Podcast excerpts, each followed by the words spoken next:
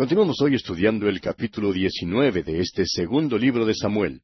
Y en nuestro programa anterior estábamos hablando de que Simei, el que había maldecido a David cuando salían de Jerusalén, ahora había venido para recibirle a su regreso hasta con regocijo. Y vimos cómo le pidió al rey que no le culpara de iniquidad ni se acordara de los males que le había hecho al rey cuando salió de Jerusalén.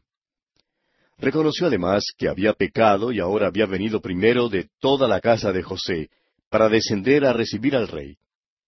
Pero vimos que Abisai preguntó si no tendría que morir Simei, por haber pronunciado maldiciones contra el ungido de Jehová.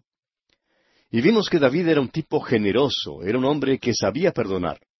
Y dijo que, bueno, ¿por qué debía hacer caso a ese individuo? Él sabía que era rey y ahora tenía toda la autoridad plena como rey.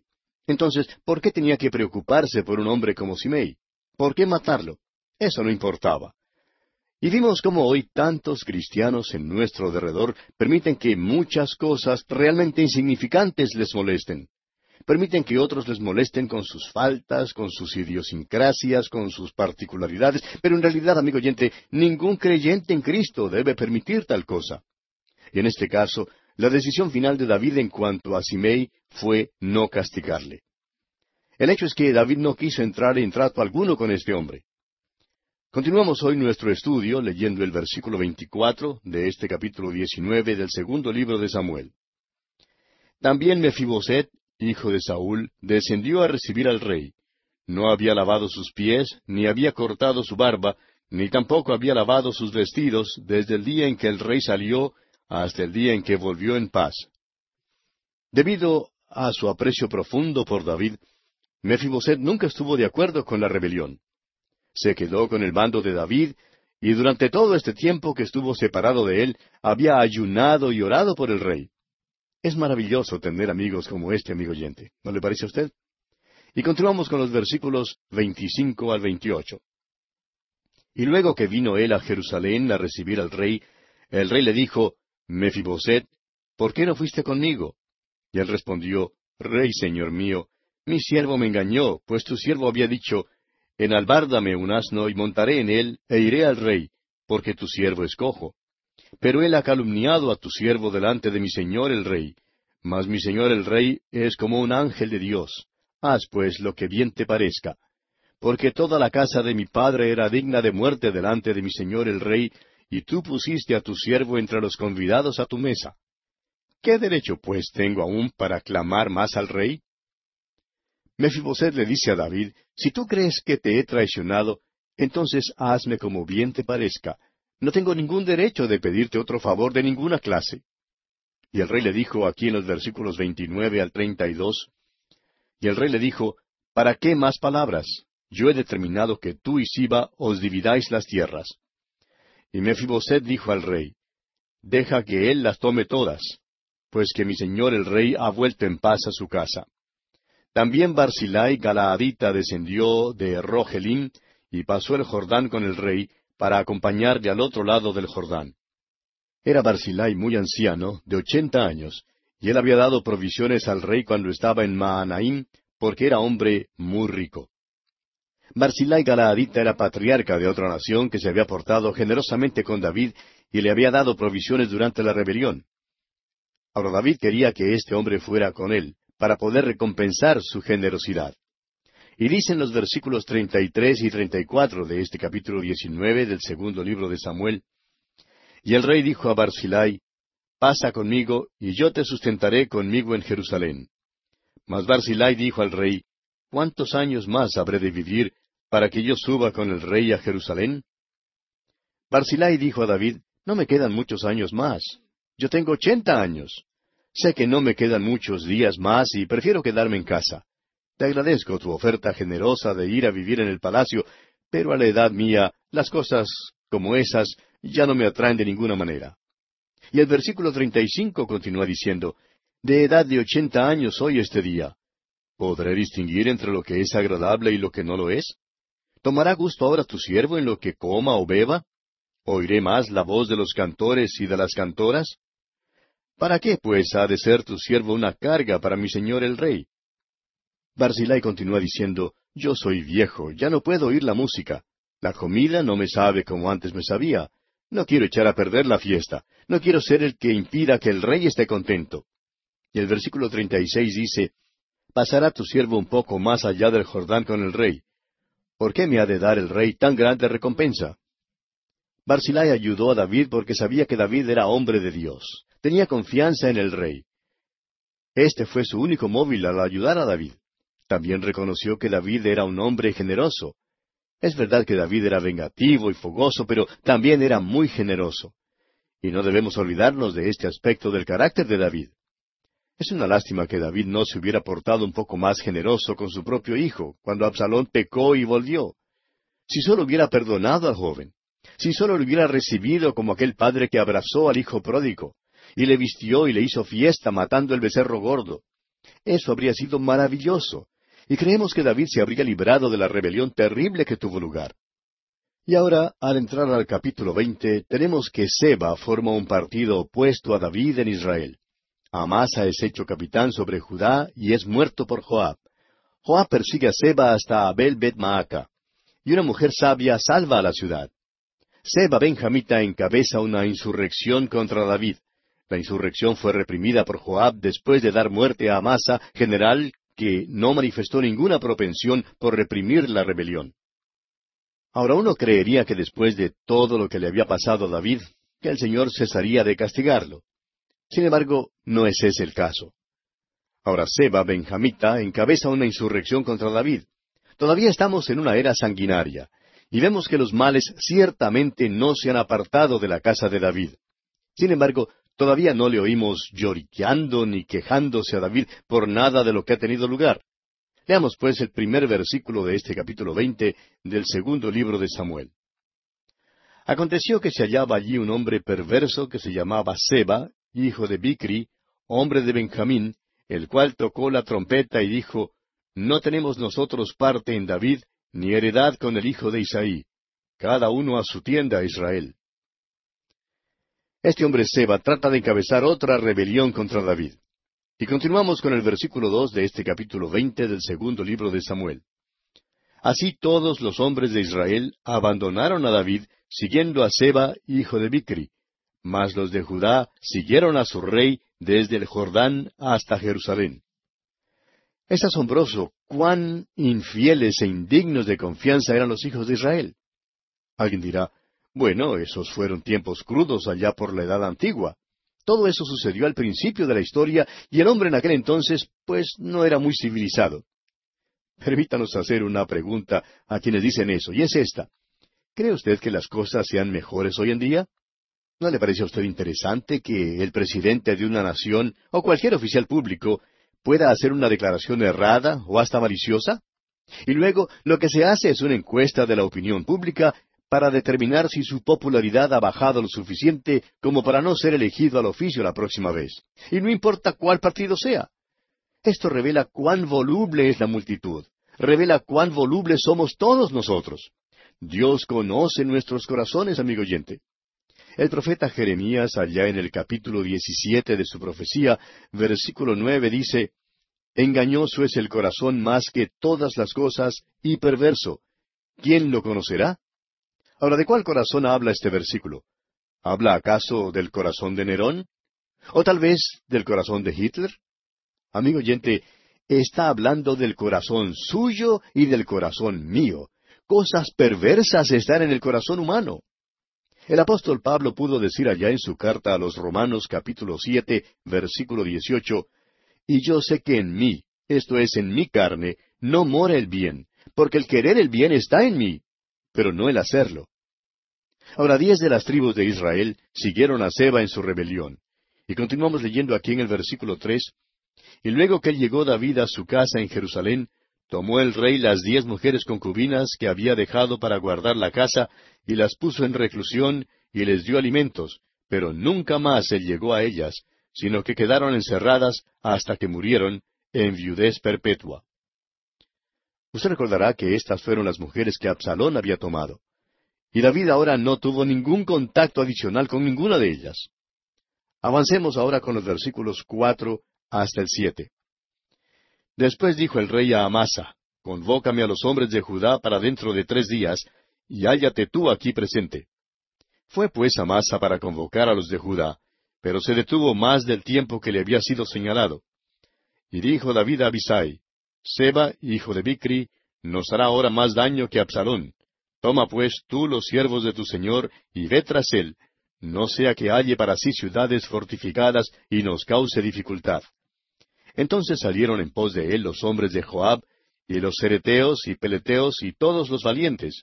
Salieron de Jerusalén para ir tras Seba, hijo de Bicri. Amasa no obró lo suficientemente rápido para juntar a sus hombres para perseguir a Seba. Por tanto, Joab y sus hombres siguieron a Seba.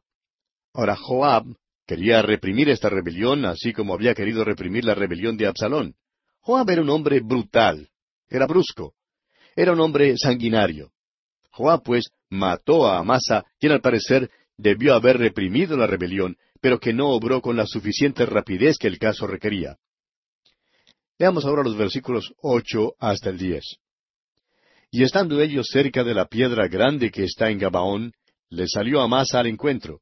Y Joab estaba ceñido de su ropa, y sobre ella tenía pegado a sus lomos el cinto con una daga en su vaina, la cual se le cayó cuando él avanzó. Entonces Joab dijo a Amasa, ¿Te va bien, hermano mío? Y tomó Joab con la diestra la barba de Amasa para besarlo. Y Amasa no se cuidó de la daga que estaba en la mano de Joab. Y éste le hirió con ella en la quinta costilla, y derramó sus entrañas por tierra, y cayó muerto sin darle un segundo golpe. Después Joab y su hermano Abisai fueron en persecución de Seba, hijo de Bicri. Después de este hecho, Joab persiguió a Seba, el traidor de David, y terminó así la rebelión. Prosigamos ahora con los versículos once al veintidós de este capítulo veinte del segundo libro de Samuel. Y uno de los hombres de Joab se paró junto a él diciendo, Cualquiera que ame a Joab y a David, vaya en pos de Joab.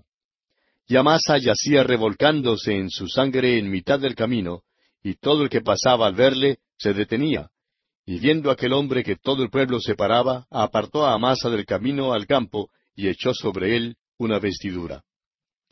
Luego que fue apartado del camino, pasaron todos los que seguían a Joab, para ir tras Seba, hijo de Bicri. Y él pasó por todas las tribus de Israel hasta Abel Bet Maaca, y todo Barim, y se juntaron y lo siguieron también.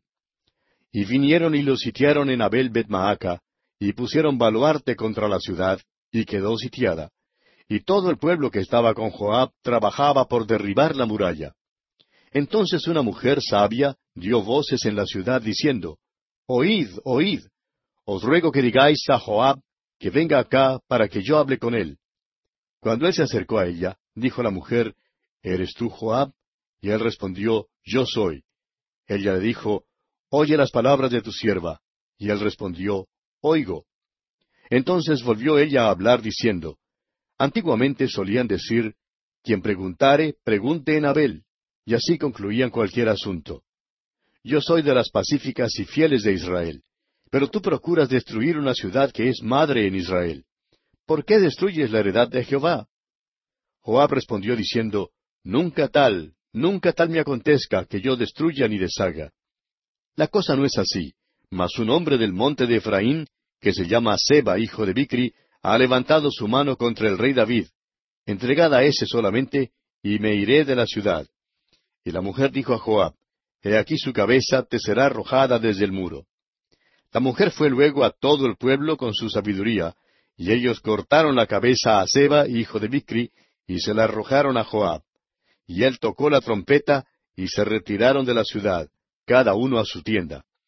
Y Joab se volvió al rey a Jerusalén. Pobre David. No conoció ni un momento de paz.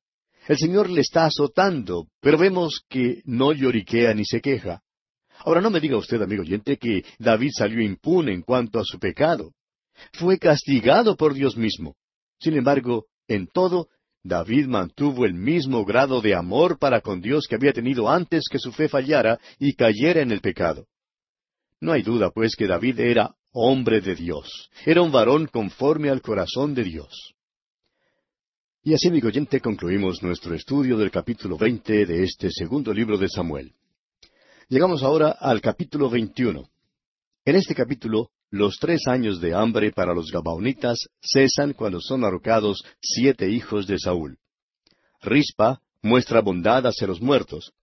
David sepulta los huesos de Saúl y los de Jonatán en la sepultura de su padre. Cuatro batallas son libradas contra los filisteos, y cuatro de los valientes de David matan a cuatro gigantes.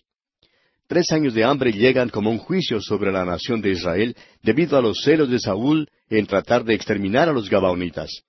Esto lo había hecho a pesar de que Josué había hecho con ellos, es decir, con los Gabaonitas, un pacto de paz.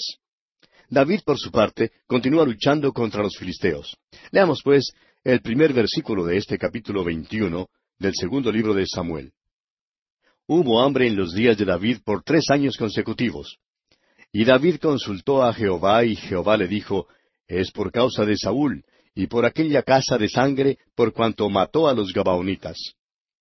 Llegamos ahora a un período de hambre en la tierra de Israel. Ahora, la razón por la cual Dios les trajo esta época de hambre es algo extraña, pero en ello hay una gran lección para nosotros. Leamos los versículos dos hasta el catorce de este capítulo veintiuno del segundo libro de Samuel. Entonces el rey llamó a los Gabaonitas y les habló. Los Gabaonitas no eran de los hijos de Israel, sino del resto de los amorreos, a los cuales los hijos de Israel habían hecho juramento, pero Saúl había procurado matarlos en su celo por los hijos de Israel y de Judá. Dijo pues David a los Gabaonitas, ¿Qué haré por vosotros, o qué satisfacción os daré, para que bendigáis la heredad de Jehová? Y los Gabaonitas le respondieron, No tenemos nosotros querella sobre plata ni sobre oro con Saúl y con su casa, ni queremos que muera hombre de Israel. Y él les dijo, Lo que vosotros dijereis, haré. Ellos respondieron al rey, de aquel hombre que nos destruyó y que maquinó contra nosotros para exterminarnos sin dejar nada de nosotros en todo el territorio de Israel, dénsenos siete varones de sus hijos, para que los ahorquemos delante de Jehová en Gabaa de Saúl, el escogido de Jehová. Y el rey dijo, Yo los daré. Y perdonó el rey a Mefiboset, hijo de Jonatán, hijo de Saúl, por el juramento de Jehová que hubo entre ellos, entre David y Jonatán, hijo de Saúl.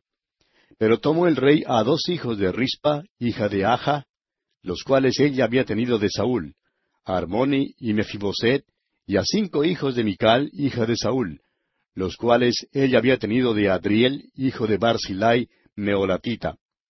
Y los entregó en manos de los Gabaonitas, y ellos los ahorcaron en el monte delante de Jehová. Y así murieron juntos aquellos siete, los cuales fueron muertos en los primeros días de la siega, al comenzar la siega de la cebada. Entonces Rispa, hija de Aja, tomó una tela de silicio y la tendió para sí sobre el peñasco, desde el principio de la siega hasta que llovió sobre ellos agua del cielo, y no dejó que ninguna ave del cielo se posase sobre ellos de día, ni fieras del campo de noche. Y fue dicho a David lo que hacía Rispa, hija de Aja, concubina de Saúl. Entonces David fue y tomó los huesos de Saúl y los huesos de Jonatán su hijo, de los hombres de Jabes de Galaad, que los habían hurtado de la plaza de Betzán, donde los habían colgado los filisteos, cuando los filisteos mataron a Saúl en Gilboa. E hizo llevar de allí los huesos de Saúl y los huesos de Jonatán su hijo, y recogieron también los huesos de los ahorcados. Y sepultaron los huesos de Saúl y los de su hijo Jonatán en tierra de Benjamín, en Sela, en el sepulcro de Cis, su padre. E hicieron todo lo que el rey había mandado. Y Dios fue propicio a la tierra después de esto. Esta es una porción de las Escrituras que es algo extraordinaria. En primer lugar, tenemos que volver a los días de Josué cuando los Gabaonitas lo engañaron, y Josué hizo un pacto con ellos. Ahora Dios había mandado a Israel que no hiciera pacto con nadie. Un pacto en aquel entonces, que creemos no civilizado, era inviolable. Cuando un pacto se firmaba, los términos del pacto se guardaban. Los pactos representaban mucho más que simplemente un pedacito de papel. Los pactos no se hacían solo para ser violados.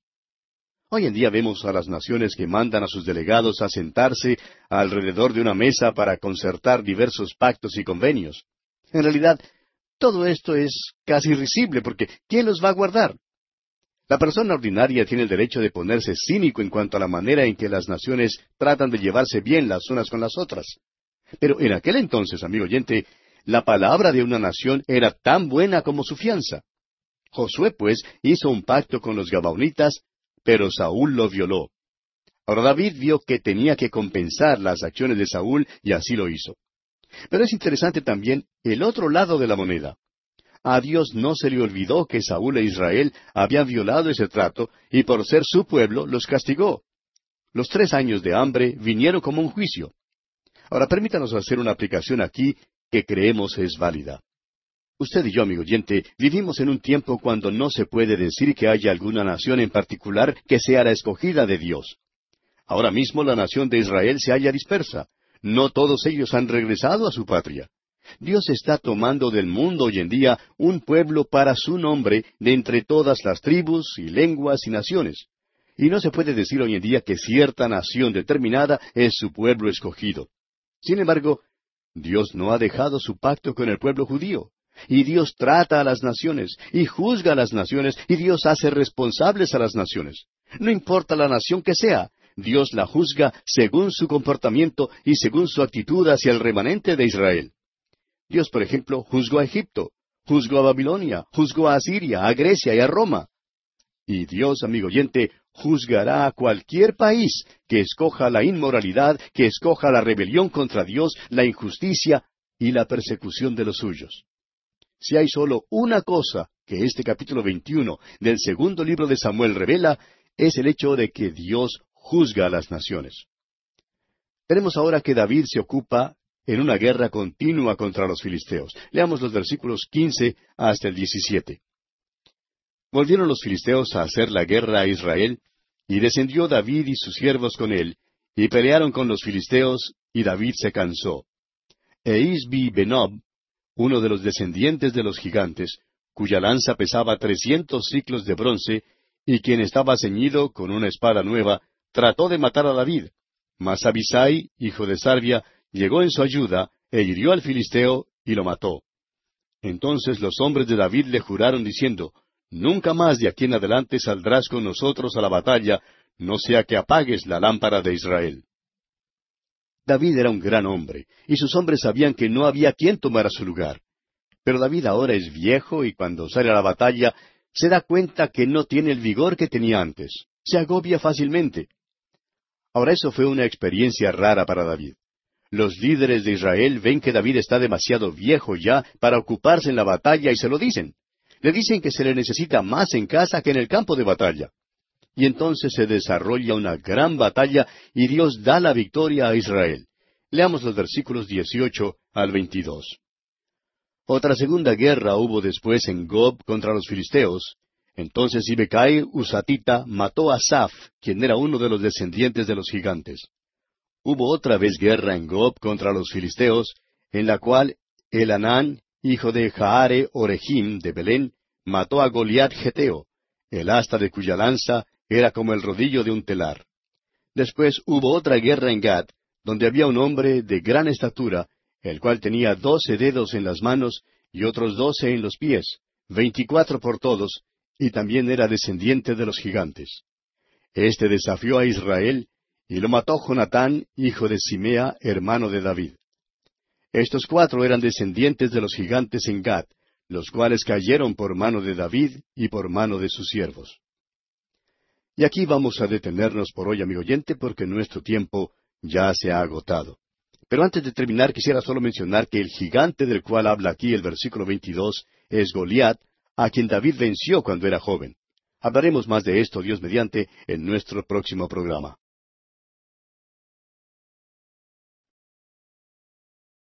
En nuestro programa anterior estábamos considerando las diversas guerras o la continua guerra que David tuvo con los filisteos. Y vimos que Isbibenob, uno de los gigantes, descendiente de los gigantes, había atacado a David y trató de matarlo. Pero vimos que Abisai llegó en su ayuda y mató al filisteo. Entonces los hombres de David le juraron diciendo que nunca más de allí en adelante saliera con ellos a la batalla, no fuera que apagara la lámpara de Israel.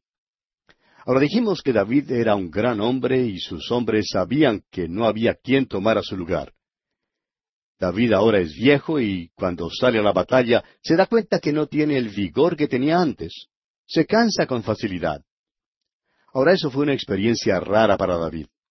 Los líderes de Israel, pues, ven que David está ya demasiado viejo para ocuparse en la batalla y se lo dicen. Y le dicen que se le necesita más en casa que en el campo de batalla. Y entonces se desarrolla una gran batalla y Dios da la victoria a Israel. Ahora el capítulo 21 concluye diciéndonos que los cuatro gigantes que se mencionan eran descendientes de los gigantes en Gad, los cuales fueron vencidos por David y sus siervos. Al final de nuestro programa anterior dijimos que el gigante del cual habla el versículo 22 es Goliat, a quien David venció cuando era joven. Usted recordará que cuando David salió a pelear contra Goliat llevaba consigo cinco piedras lisas. Ahora hemos oído decir que David creía que tal vez erraría la primera vez y que por eso llevaba consigo algunas piedras de reserva. Quienes enseñan la historia de esa manera dicen que la lección para nosotros es que nosotros también necesitamos una reserva. Pero permítanos decirle, amigo oyente, que David no llevaba reserva alguna. La evidencia de esto se encuentra aquí en el capítulo 21 de este segundo libro de Samuel. Goliat tenía cuatro hijos, los cuales eran parte del ejército de los filisteos. Y David sabía que cuando matara al gigante, sus cuatro hijos podrían salir para pelear contra él. Pues bien, David no mató a los cuatro hijos de Goliat cuando mató a su padre, pero los mató más tarde, según vemos aquí en este versículo 22 del capítulo 21 del segundo libro de Samuel. Cuando David salió contra Goliat, sin embargo, David tenía cinco piedras, una para Goliat y una para cada uno de sus hijos. La idea de que David llevó las otras piedras como reserva es una equivocación, amigo oyente. David era mortalmente certero con su onda probablemente practicaba muchas horas al día. Creemos que le era posible tirar una piedra dentro del hueco de un árbol que ni siquiera era lo suficientemente grande como para que cupiera una ardilla. Pero así era de preciso y de certero David. Por tanto, Goliat y sus hijos ahora están muertos. Y una vez más vemos que Dios ha librado a David de sus enemigos. Y pasamos ahora sí al capítulo 22 de este segundo libro de Samuel. En este capítulo tenemos el canto de alabanza de David por la poderosa liberación de Dios y por sus muchas bendiciones. Ese es el cántico de liberación de David después que Dios lo ha librado de todos sus enemigos. Es casi idéntico con el Salmo 18. También es probable que en aquel entonces David escribiera el Salmo 23. Este es el canto que David entonó después que Dios lo libró de sus enemigos. No pensamos tratarlo en forma muy profunda ahora porque entraremos en más detalles cuando lleguemos al libro de los Salmos. Sin embargo, permítanos dirigir su atención hacia algunos de sus rasgos. Leamos el primer versículo de este capítulo 22 del segundo libro de Samuel. Habló David a Jehová las palabras de este cántico el día que Jehová le había librado de la mano de todos sus enemigos y de la mano de Saúl. Al parecer, este es un cántico que David escribió al final de su vida. Reflexionó sobre su vida y pudo darse cuenta cómo la mano de Dios había obrado trayéndolo a su vejez. Creemos también que David escribió el Salmo 23 alrededor de este tiempo, porque en esta hora de su vida le fue posible decir, Jehová es mi pastor, nada me faltará. El apóstol Pablo, escribiendo su carta a los filipenses, lo expresa de esta manera allá en el capítulo uno de esta carta, versículo seis. Estando persuadido de esto, que el que comenzó en vosotros la buena obra, la perfeccionará hasta el día de Jesucristo. Amigo oyente, Dios le ha traído a usted hasta aquí ahora. No vaya a creer que ahora le va a desechar o le va a dejar solo. Y dice David aquí en los versículos dos y tres de este capítulo veintidós del segundo libro de Samuel, dijo, Jehová es mi roca y mi fortaleza y mi libertador. Dios mío, fortaleza mía, en él confiaré. Mi escudo y el fuerte de mi salvación, mi alto refugio. Salvador mío, de violencia me libraste. Consideremos por unos momentos estas palabras, amigo oyente. Jehová es mi roca. Ahora una roca es un lugar sobre el cual uno puede descansar. Y Cristo es la roca de nuestra salvación. Él es el fundamento. Descansamos sobre Él. Y mi fortaleza, dice David. Él es también nuestra protección en la vida. Y mi libertador, continúa diciendo David. Es decir, que nos libertará en la hora de la tentación. Dios mío, fortaleza mía, dice David. El Señor no es solamente la roca, sino también es nuestra fortaleza, es decir, nuestra fe. Él es el objeto de nuestra fe. En Él confiaré. Mi escudo, agrega David. Y esto quiere decir, amigo oyente, que Dios nos protege del enemigo. David dice también que Él es el fuerte de mi salvación. Es en Él en quien yo me apoyo para la salvación. Él es mi alto refugio. Allí es donde voy para mirar la tierra. Él es mi visión, mi refugio y mi salvador. Él es el que me libra de la violencia. Vivimos en tiempos cuando no tenemos nada que corresponda a un genio en cuanto a la literatura. No hay ninguna gran visión hoy en día. Todo es manejado por computadoras y por la alta tecnología. Vivimos en una edad científica. Sabemos que dos más dos son cuatro, pero parece que no podemos producir nada que sea realmente original. Lo mejor que una calculadora puede hacer es decirnos que dos más dos son cuatro. No puede decirnos nada en cuanto a nosotros mismos. Cuán monótona es la vida cuando Dios es excluido de ella. Y pasando ahora al versículo treinta y seis de este capítulo veintidós del segundo libro de Samuel, leemos lo que David dice. Me diste asimismo el escudo de tu salvación, y tu benignidad me ha engrandecido. David era un hombre robusto y tosco, era fogoso, pero Dios es benigno, y el amor de David por Dios y su asociación con Dios lo había apaciguado. Había hecho de David un hombre bondadoso. Dice David, y tu benignidad me ha engrandecido. Amigo oyente, necesitamos asociarnos de una manera más estrecha con Dios cuánto necesitamos de Dios en esta hora de la historia que vivimos. Este es un gran salmo, y nuestro estudio de los salmos será algo maravilloso. Los salmos abren el corazón, abren la mente, abren la vida, nos permiten vivir, amigo oyente. Oímos tanto hoy en día en cuanto a las personas que quieren vivir. Tenemos comodidades y toda clase de cosas hoy en día. Muchos se están criando en hogares de afluencia, donde tienen todas las comunidades imaginables.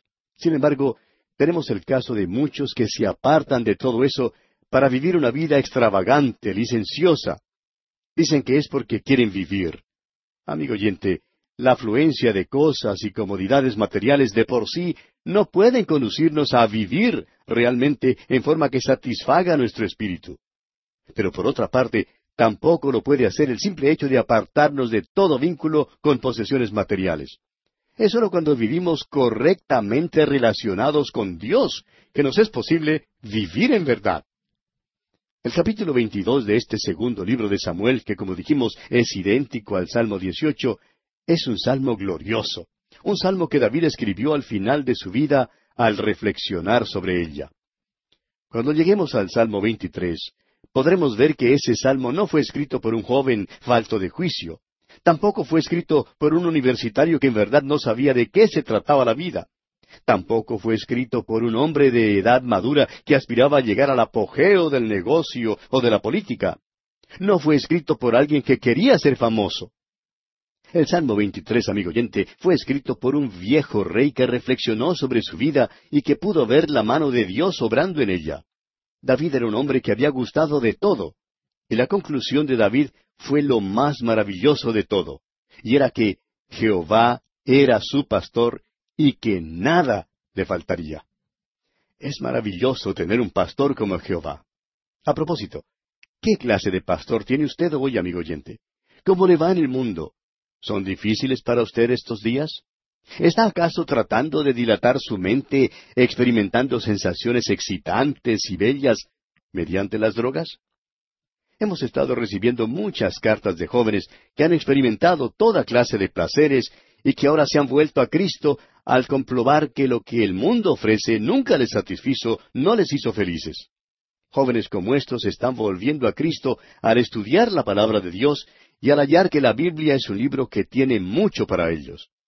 La Biblia no es una historia obscena escrita como la literatura moderna por algún pseudo sofisticado que no tiene nada de genio espiritual. Son multitudes los que están hallando una relación personal con Jesucristo mediante la palabra de Dios.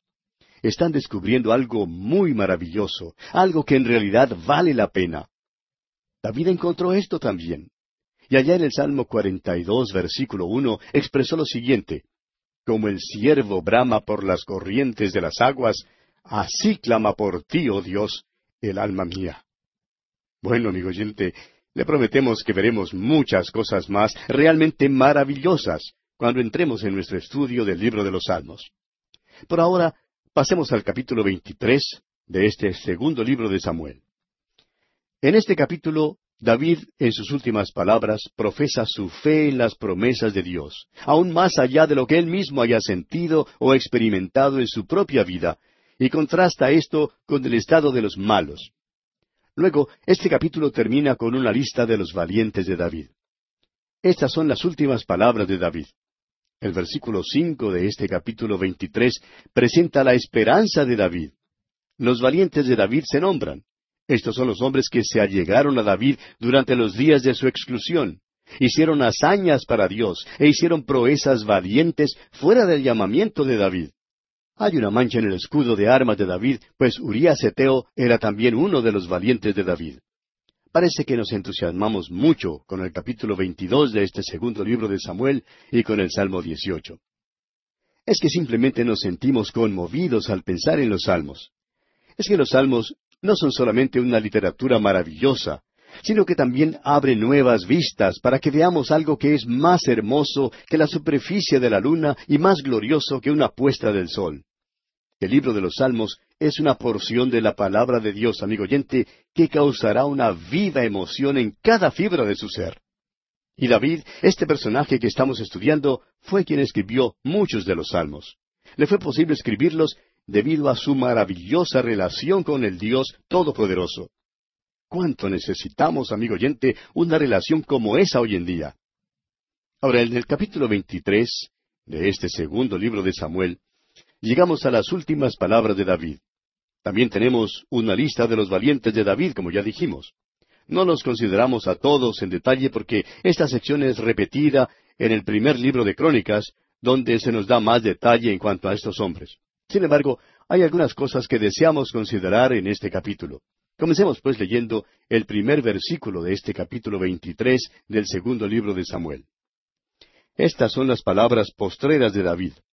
Dijo David, hijo de Isaí, dijo aquel varón que fue levantado en alto, el ungido del Dios de Jacob, el dulce cantor de Israel. David era hijo de Isaí. Isaí era campesino en Belén. David nunca se avergonzó de serlo. Y Dios lo exaltó. Dios lo puso entre los grandes hombres del mundo. David fue el ungido del Dios de Jacob. El mismo Dios que tomó a aquel mañoso, consentidor Jacob y lo transformó en Israel, príncipe con Dios, es el mismo Dios que tomó a David y lo puso en el trono. Es el mismo Dios que me salvó a mí y el mismo Dios que le ha salvado a usted, amigo oyente. Él es el bondadoso, bueno y amante. Ah, hermano que nos escucha, cuán maravilloso es nuestro Dios. David también era el dulce cantor de Israel. Era músico, escribió música, tocaba música y amaba escuchar la música. El segundo libro de Samuel podría ser llamado la autobiografía de David. David era hijo de un campesino, pero fue exaltado para servir como rey sobre el pueblo de Dios. David fue el ungido del Dios de Jacob. Esto es maravilloso, porque el Dios de Jacob tomó a un hombre que no solamente era un hombre ordinario, sino un hombre que propendía a hacer maldad. Nunca lo desechó, pero lo hizo un santo perfecto de Dios. Y amigo oyente, Dios ha tenido que aguantar mucho más conmigo. Y tenemos la idea que también ha aguantado mucho de usted. Y sin embargo, nunca nos ha desechado, y nunca nos desechará. Leamos ahora el versículo dos de este capítulo veintitrés del segundo libro de Samuel. El Espíritu de Jehová ha hablado por mí, y su palabra ha estado en mi lengua. El Espíritu de Dios vino sobre David, y fue justamente por eso que David escribió los salmos. El apóstol Pedro nos dice que así también fue como se escribió todo el Antiguo Testamento. Allá en la segunda carta del apóstol Pedro, capítulo uno, versículos veinte y veintiuno, dice el apóstol, Entendiendo primero esto, que ninguna profecía de la Escritura es de interpretación privada, porque nunca la profecía fue traída por voluntad humana, sino que los santos hombres de Dios hablaron siendo inspirados por el Espíritu Santo. Volviendo ahora al capítulo 23 del segundo libro de Samuel, leamos el versículo tres. El Dios de Israel ha dicho, Me habló la roca de Israel. Habrá un justo que gobierne entre los hombres, que gobierne en el temor de Dios.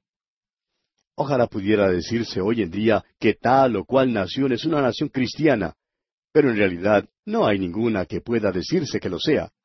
Es obvio que las decisiones que son hechas en nuestros gobiernos hoy en día, haciendo caso omiso del partido que representen, no son hechas en el temor de Dios. Son hechas desde el punto de vista de la popularidad entre los votantes. Por eso no se hace ningún esfuerzo para agradar a Dios en nuestros gobiernos. Todo esfuerzo se hace para agradar a los votantes o a su sector que tenga las riendas del poder. Lo importante, la señal de éxito es ser elegido. Y créanos, amigo oyente, que hoy en día hay muchos que son engañados. Uno no puede menos que esbozar una sonrisa cuando escucha las conversaciones de algunos hombres que no tienen trabajo debido a cierta decisión tomada por su gobierno. Cada hombre que no tiene trabajo dice, yo voté por este hombre porque prometió votar por este proyecto, pero ahora ha votado en contra. ¿No ha escuchado usted esto también? Todo lo que el político deseaba era ser elegido al puesto. No le importaban los hombres ni el proyecto que les proporcionaría trabajo. Amigo oyente, necesitamos hombres que gobiernen bajo el temor de Dios. Y mientras no haya aquellos que estén dispuestos a hacerlo, tendremos maldad en los gobiernos. Leamos ahora el versículo cuatro de este capítulo veintitrés del segundo libro de Samuel. Dice David, será como la luz de la mañana, como el resplandor del sol en una mañana sin nubes, como la lluvia que hace brotar la hierba de la tierra. Esta es una de las declaraciones más extraordinarias que David jamás hiciera. Usted recordará que dijimos que el capítulo siete de este segundo libro de Samuel era uno de los más grandes capítulos de la Biblia.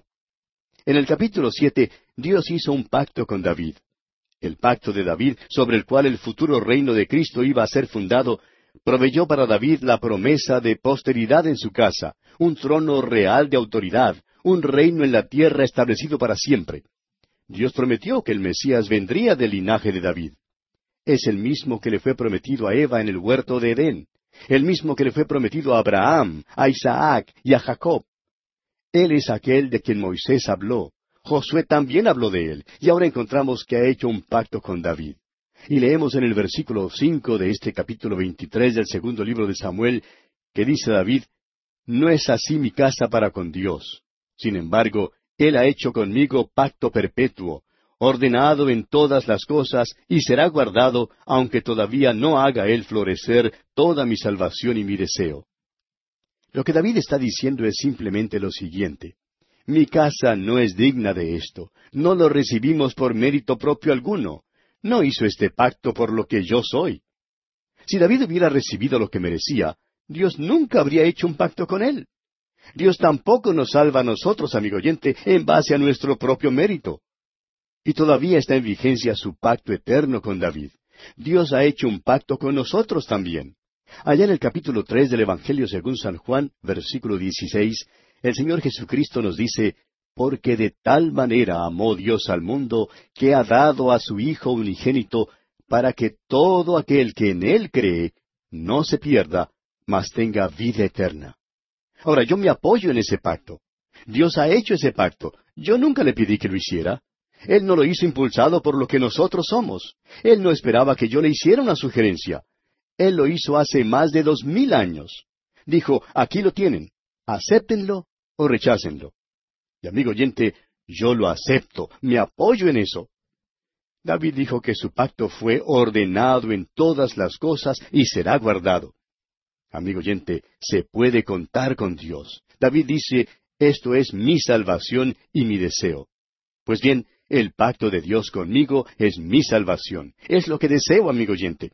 Debe ser el anhelo del corazón de todo creyente, aunque todavía no la haga él florecer.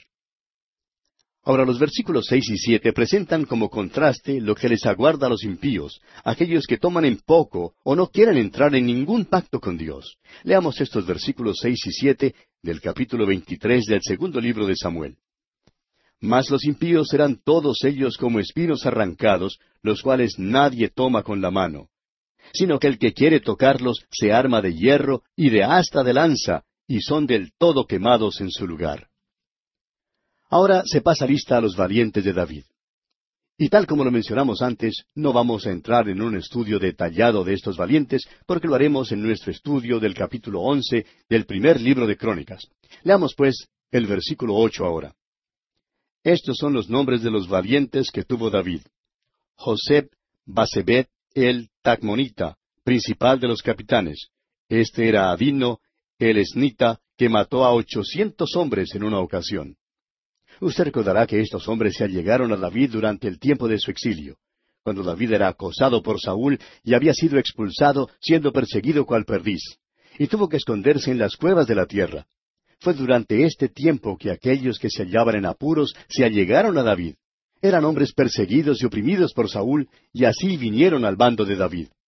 También otros vinieron que eran deudores, que estaban descontentos, y aquellos que estaban con amargura de ánimo. Así también es como usted, amigo oyente, viene a Cristo si es que se da cuenta que se halla en apuros. Muchos oyentes que han venido a Cristo se hallaban en apuros según lo que entendemos por las cartas que nos escriben. Nos cuentan de sus experiencias con el Señor. Vinieron a Cristo con una deuda de pecado y Él canceló esa deuda. Él cancela nuestras deudas de pecado cuando venimos a Él. Amigo oyente, ¿se halla usted en apuros? ¿Está descontento con la vida? Ahora, si es que usted vive entregado a los placeres y se siente satisfecho con ellos, este mensaje no es para usted. Pero si se encuentra descontento en la profundidad de su alma y quiere ser salvo y tener comunión con Dios, entonces, amigo oyente, venga Cristo. Él habrá de satisfacer su complejo de culpabilidad y le dará completa satisfacción en su vida. Acuda a Cristo ahora mismo y que Dios le ayude a hacerlo.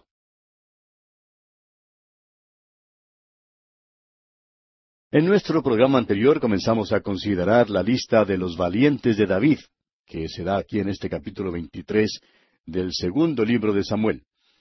Y como lo habíamos mencionado antes, no vamos a entrar en un estudio detallado de estos valientes porque lo haremos en nuestro estudio del capítulo once del primer libro de Crónicas. Pero sí mencionamos que estos hombres se habían juntado a David durante el tiempo de su exilio cuando David era acosado por Saúl y había sido expulsado, siendo perseguido como perdiz, y tuvo que esconderse en las cuevas de esa tierra.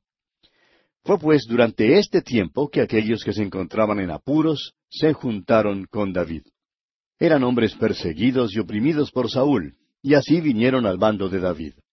También otros vinieron que eran deudores, que estaban descontentos, y también aquellos que estaban en amargura de ánimo. Y establecimos una analogía entre las circunstancias en que estos hombres habían venido a David y las circunstancias en que nosotros venimos a Cristo Jesús. Y es cuando nos damos cuenta que de veras estamos en apuros. Venimos a Cristo con una deuda de pecado. Y Él entonces cancela esa deuda. Él cancela nuestras deudas de pecado solamente cuando acudimos a Él. Acudiendo a Él podemos obtener una comunión perfecta con Dios y Él entonces nos da una completa satisfacción de la vida. Ahora estos hombres que vinieron a David eran sobresalientes en muchas maneras. Hicieron muchas cosas maravillosas. Veamos algunas de sus hazañas. Leamos ahora los versículos once y doce de este capítulo veintitrés del segundo libro de Samuel. Después de éste fue Sama, hijo de Age Ararita. Los filisteos se habían reunido en Lei, donde había un pequeño terreno lleno de lentejas, y el pueblo había huido delante de los filisteos. Él entonces se paró en medio de aquel terreno y lo defendió, y mató a los filisteos. Y Jehová dio una gran victoria. Sama era uno de los tres capitanes de los campeones de David. Dio una ayuda inestimable a David contra los filisteos. Se paró en medio de un terreno labrado y lo tomó del enemigo. Peleó por David. Y continuamos con los versículos trece al quince, y tres de los treinta jefes descendieron y vinieron en tiempo de la siega a David en la cueva de Adulam, y el campamento de los filisteos estaba en el valle de Refaim. David entonces estaba en el lugar fuerte, y había en Belén una guarnición de los filisteos. Y David dijo con vehemencia, ¿quién me diera a beber del agua del pozo de Belén que está junto a la puerta? David se crió en Belén. Ahora David quería tomar del agua del pozo de Belén. Nunca mandó que alguien fuera a buscársela. Pero tres de sus valientes se abrieron paso por las líneas de los filisteos para conseguírsela. y así fue como llegaron a ser valientes. Pensamos en el mandamiento que el Señor Jesús dio allá en el Evangelio según San Mateo, capítulo 28, versículos 19 y 20, de ir a todo el mundo y predicar el Evangelio. Luego miramos atrás al pasado, a los hombres que se abrieron paso por las líneas enemigas para llevar el Evangelio a aquellos que necesitaban escucharlo. Piense usted en los misioneros pioneros. No nos gusta mencionar un solo hombre, pero piense en los hombres como el conde Zinzerdorf o el apóstol Pablo, por ejemplo. Una gran compañía de misioneros los ha seguido, los cuales desde entonces han estado abriéndose paso por las líneas del enemigo, proclamando la palabra de Dios. Estos son los valientes de David. Y pasando ahora al versículo veinte de este capítulo veintitrés del segundo libro de Samuel, leemos hasta el versículo veintidós. Después, Benaía, hijo de Joiada, hijo de un varón esforzado, grande en proezas, de Capseel. Este mató a dos leones de Moab, y él mismo descendió y mató a un león en medio de un foso cuando estaba nevando. También mató él a un egipcio, hombre de gran estatura, y tenía el egipcio una lanza en su mano, pero descendió contra él con un palo, y arrebató al egipcio la lanza de la mano, y lo mató con su propia lanza. Esto hizo Benaía, hijo de Joyada, y ganó renombre con los tres valientes.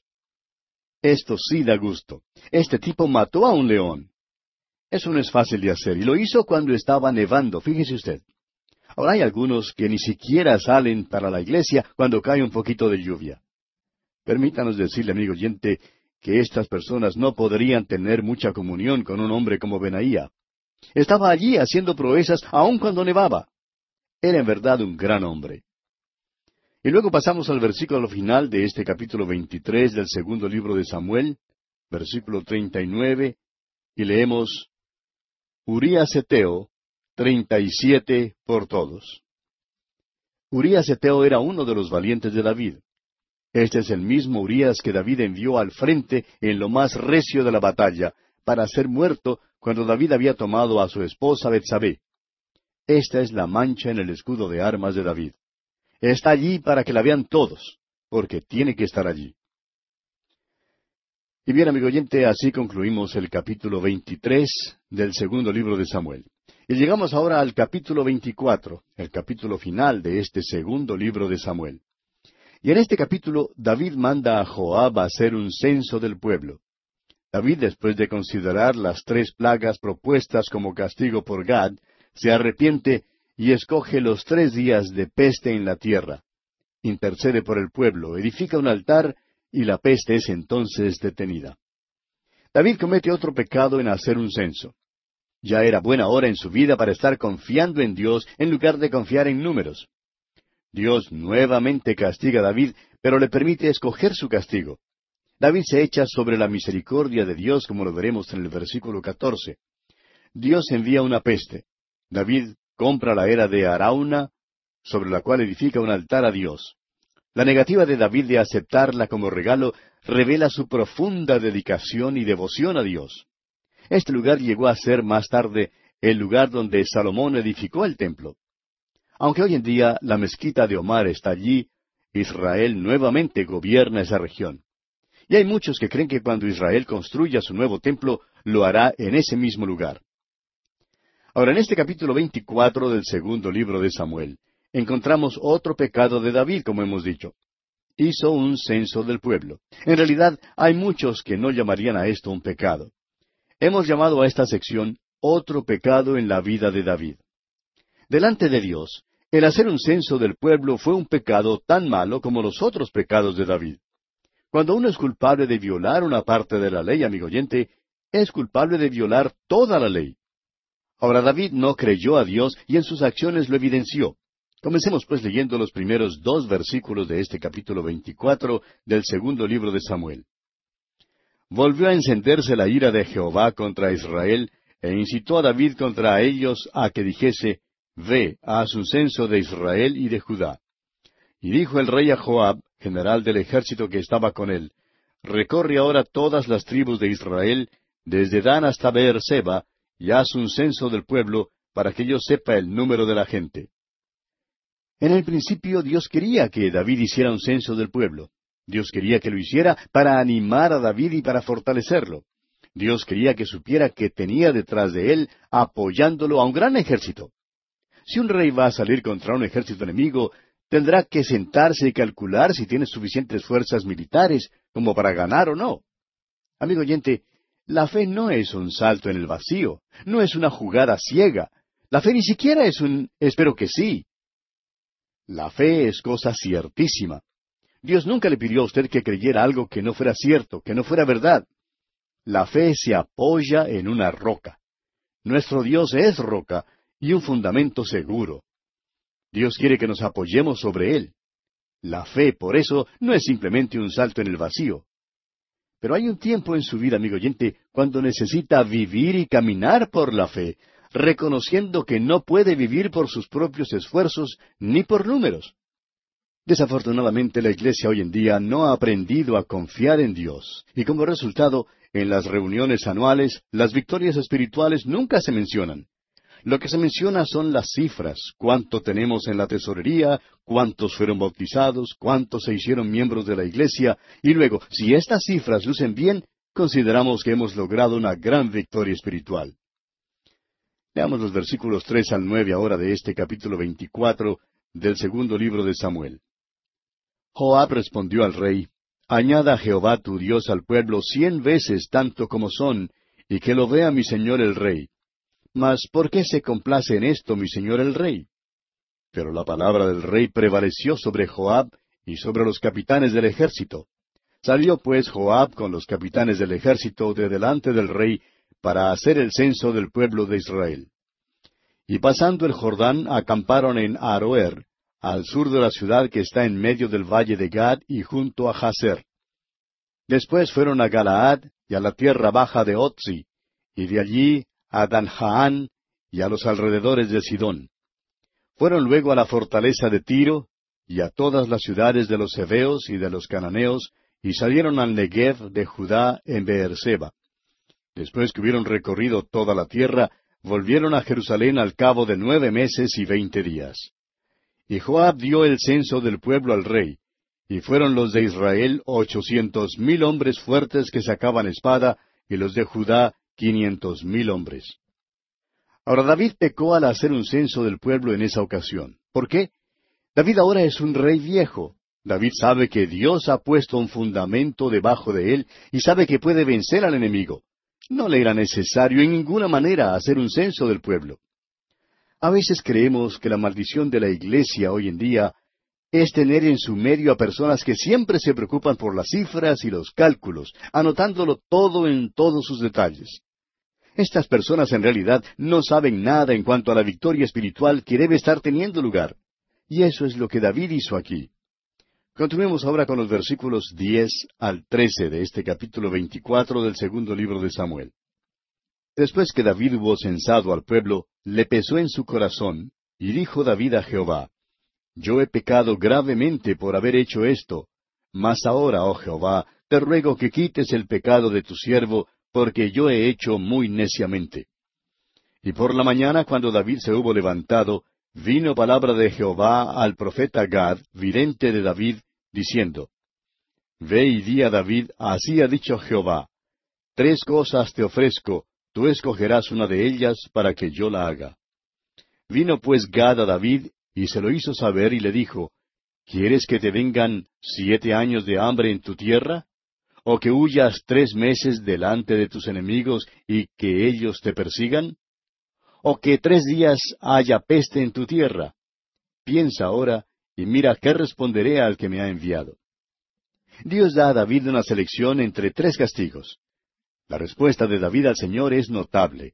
Revela que David era un hombre que sabía confiar en Dios. Ahora, como ya lo hemos dicho antes, lo diremos una vez más. David falló, eso es verdad. Cometió pecado, pero allí en lo más hondo de su corazón tenía una fe que nunca falló. David siempre confiaba en Dios y su respuesta a Dios lo revela. Leamos el versículo catorce ahora. Entonces David dijo a Gad, En grande angustia estoy. Caigamos ahora en mano de Jehová, porque sus misericordias son muchas, mas no caiga yo en manos de hombres. Dios dio a David una selección entre tres castigos, como lo hemos dicho. le dijo a David que escogiera uno, pero David no escogió ninguno de los tres. Le dijo al Señor que no quería caer en manos de hombres. Y esa es una de las cosas que hemos pedido al Señor en cuanto a nuestro ministerio. Sentimos mucho por aquellos hombres en el ministerio del Señor que para poder proseguir tienen que adular servilmente a otros. Que Dios tenga misericordia de ellos. David, pues, no quería estar sujeto a ningún hombre. Quería caer más bien en manos de Dios. Sabía confiar en Dios. Y cuán maravilloso es cuando vemos a David haciendo eso. El Señor envía entonces una peste sobre Israel. David sabía que estaría bien en manos de Dios. Así debemos creer nosotros cuando Dios nos castiga. Prosigamos leyendo ahora los versículos quince hasta el diecisiete de este capítulo veinticuatro del segundo libro de Samuel. Y Jehová envió la peste sobre Israel desde la mañana hasta el tiempo señalado, y murieron del pueblo desde Dan hasta Beerseba setenta mil hombres. Y cuando el ángel extendió su mano sobre Jerusalén para destruirla, Jehová se arrepintió de aquel mal, y dijo al ángel que destruía al pueblo, Basta ahora, detén tu mano. Y el ángel de Jehová estaba junto a la era de Arauna Jebuseo. Y David dijo a Jehová cuando vio al ángel que destruía al pueblo, Yo pequé, yo hice la maldad. ¿Qué hicieron estas ovejas? Te ruego que tu mano se vuelva contra mí y contra la casa de mi padre. Amigo oyente, el Señor al que ama, disciplina. Permítanos decirle que hay una ternura en su disciplina. Hay un solaz en todo y una gran bendición. Solo Él puede quitar las lágrimas. Solo Él puede vendar a los quebrantados de corazón. Solo Él puede sanar los daños que hay en el corazón. El médico puede darle los primeros auxilios cuando se ha encontrado en un accidente, pero en los grandes accidentes emocionales de la vida, amigo oyente, solo el Señor Jesucristo puede vendarle y sanarle. ¿Cuánto necesitamos a Cristo hoy en nuestras vidas? Y llegamos ahora a la última parte de este libro. David quiere edificar un altar al Señor. Leamos los versículos 18 al 24 ahora. Y Gad vino a David aquel día y le dijo, Sube y levanta un altar a Jehová en la era de Arauna Jebuseo. Subió David conforme al dicho de Gad, según había mandado Jehová. Y Arauna miró y vio al rey y a sus siervos que venían hacia él. Saliendo entonces Arauna, se inclinó delante del rey, rostro a tierra. Y Arauna dijo, ¿Por qué viene mi señor el rey a su siervo? Y David respondió, Para comprar de ti la era, a fin de edificar un altar a Jehová, para que cese la mortandad del pueblo. Y Arauna dijo a David, Tome y ofrezca a mi señor el rey lo que bien le pareciere. He aquí bueyes para el holocausto y los trillos y los yugos de los bueyes para leña. Todo esto, oh rey, Arauna lo da al rey. Luego dijo Arauna al rey, Jehová tu Dios te sea propicio. Y el rey dijo a Arauna, No, sino por precio te lo compraré, porque no ofreceré a Jehová mi Dios holocaustos que no me cuesten nada. Entonces David compró la era y los bueyes por cincuenta ciclos de plata. Fue una cosa noble esta que hizo David aquí. Ah, que el pueblo de Dios aprendiera esta lección. Sabemos que no debemos hacer mención de las finanzas en la obra de Dios hoy en día. Reconocemos que hay demasiado énfasis que se hace sobre el dinero. Pero considere usted lo que hizo David. Arauna quería darle a David la era, pero David le dijo, no me la puedes dar, te la voy a pagar. ¿Por qué? David continuó hablándole, no ofreceré a Jehová mi Dios holocaustos que no me cuesten nada. Que Dios tenga misericordia de los que hoy en día reciben gratis todo lo espiritual. Permítanos decirle, amigo oyente, que tienen que estar dispuestos a pagar las cosas, y entonces Dios les honrará y les bendecirá. Amigo oyente, dicen que en el centro de música en la ciudad de Los Ángeles, en el estado de California, en los Estados Unidos, hay que pagar un precio relativamente alto para entrar al centro de música de dicha ciudad y sentarse por allí muy arriba en las graderías, hasta donde tienen que conducir la música por medio de tubos, porque queda muy lejos del escenario. Sin embargo, hay muchos hermanos en Cristo que alegremente pagan esta suma, pero cuando van a escuchar música evangélica o a asistir a un servicio, aunque son muy bendecidos por eso, esos mismos hermanos no están dispuestos a ofrendar nada. David dijo, No ofreceré a Jehová mi Dios holocaustos que no me cuesten nada. Y amigo oyente, nosotros decimos un aleluya a lo que David ha dicho. Era un hombre admirable. El hecho es que hay muy pocos hombres como él aún en estos días. David compró esa era. ¿Sabe usted dónde queda esa era? Está situada hoy en día en el lugar donde se encuentra la mezquita de Omar.